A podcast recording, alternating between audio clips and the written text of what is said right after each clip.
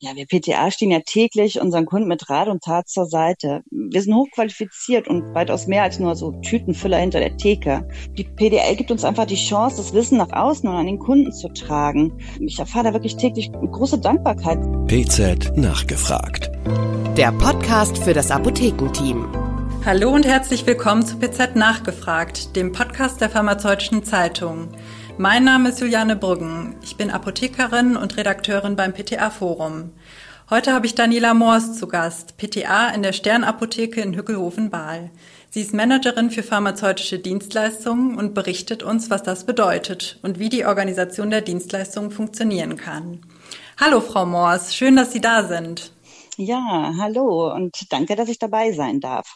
Aktuell stehen viele Apotheken vor der Herausforderung, die Dienstleistungen in den Arbeitsalltag zu integrieren, was gar nicht so einfach ist, wenn man bedenkt, wie die bestehende Arbeitslast und die Personalsituation ist. Genau hier bei der Organisation setzt die Fortbildung zum PDL-Manager an. Als Pilotprojekt der ABDA wurde sie in Nordrhein und Baden-Württemberg getestet. Nun sollen bundesweite Angebote folgen. Sie richtet sich sowohl an PTA als auch an Apothekerinnen und Apotheker. Frau Moors, Sie haben die Fortbildung bereits hinter sich. Warum haben Sie sich dafür entschieden? Ja, grundsätzlich habe ich immer Interesse an neuen Themen und Impulsen. Und als meine Chefin mir die Einladung zum Pilotprojekt Pharmazeutische Dienstleistungen, das klang auch direkt so spannend, vorlegte, war ich sofort Feuer am Flamme und habe mich ähm, direkt angemeldet.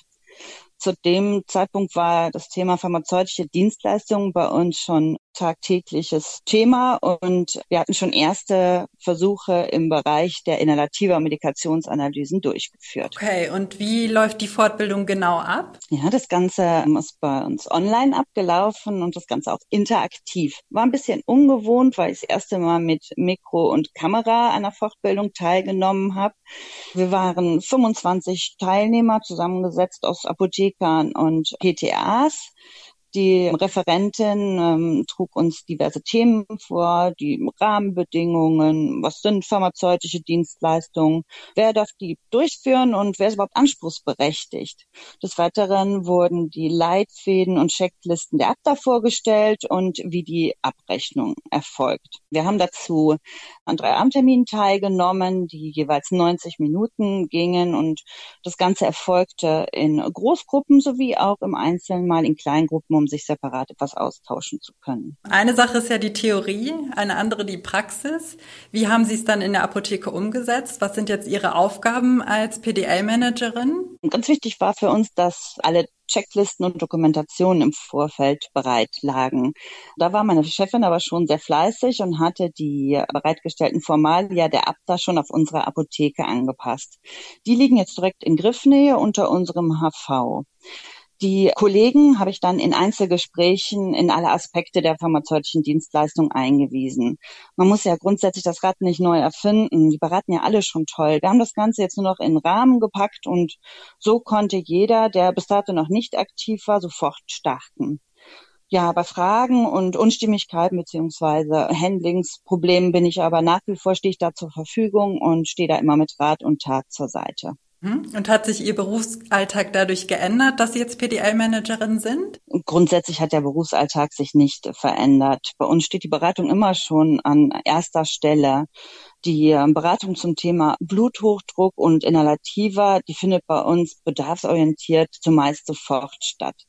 Die Terminplanung hat sich jetzt schwierig herausgestellt, weil im Zweifel dann bei uns das Personal doch nicht passte und der Kunde vielleicht zu spät kam oder auch gar nicht kam, noch ein zweites Mal uns als Apotheker aufsuchen musste und ja, ihm ist auch im Endeffekt nicht geholfen, wenn er ein akutes Atemproblem hat und wir ihn für die kommende Woche Mittwoch einbestellen. Deshalb bei uns sofort, so wie der Kunde das benötigt, aus dem HV raus.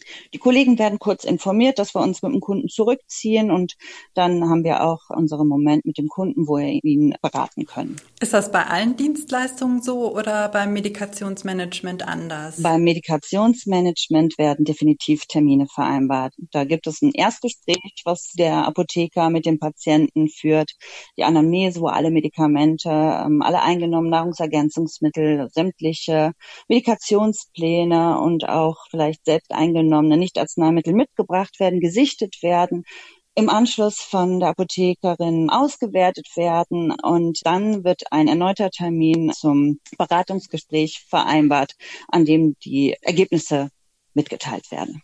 Und wie wirken Sie als PTA bei dieser Dienstleistung mit? Ja, jedes Gespräch bietet uns ja die Chance, detektivisch tätig zu werden. Und jeder blinkende Interaktionsbutton schreit ja nach Medikationsanalyse. Da ist der Bedarf wirklich unheimlich groß und warte nur darauf, von uns erkannt zu werden. Und das erkennen wir als PTA und geben das dann an den Apotheker weiter, der dann in dem Moment das Gespräch für uns übernimmt. Und warum ist es Ihrer Meinung nach wichtig, dass PTA sich bei den pharmazeutischen Dienstleistungen engagieren? Bereichern die Aufgaben den Beruf? Ja, wir PTA stehen ja täglich unseren Kunden mit Rat und Tat zur Seite. Wir sind hochqualifiziert und weitaus mehr als nur so Tütenfüller hinter der Theke. Die PDL gibt uns einfach die Chance, das Wissen nach außen und an den Kunden zu tragen. Ich erfahre da wirklich täglich große Dankbarkeit seitens der Kunden, die eventuell Medikationsfehler erkennen oder sich einfach nur in der Compliance gestärkt fühlen.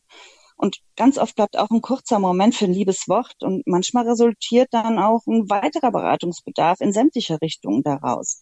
Es bindet ungemein und stärkt unsere Beratungskompetenz als Apotheke vor Ort. Kunden kommen gerne wieder und schätzen uns als kompetente Ansprechpartner in allen Gesundheitsfragen. In dieser unheimlich stressigen Zeit gibt mir das unheimlich viel, diese persönlichen Gespräche. Ich liebe meinen Beruf und könnte mir eine pharmazeutische Tätigkeit und ohne Beratung des Kunden einfach gar nicht vorstellen. Mhm. Und zum Abschluss möchten wir gerne noch erfahren, wie Sie die Fortbildung letztendlich bewerten. Würden Sie sie weiterempfehlen? Also die Fortbildung hat mir ganz viel Sicherheit gegeben. Vorher habe ich mich oft gefragt, genügt das, was ich da vorne mache, oder ist das richtig oder fehlt irgendwas? Aber dank der tollen Referentin, der Frau Renner, dem klasse Arbeitsmaterial der Abda und dem Austausch mit den Gleichgesinnten in der Gruppe sind mir da alle Ängste genommen worden. Ich kann also die Fortbildung uneingeschränkt weiterempfehlen. Alles klar, vielen Dank, Frau Moors, dass Sie heute da waren und uns einen Überblick verschafft haben. Und Ihnen vielen lieben Dank fürs Zuhören und bis zum nächsten Mal. PZ nachgefragt. Der Podcast für das Apothekenteam.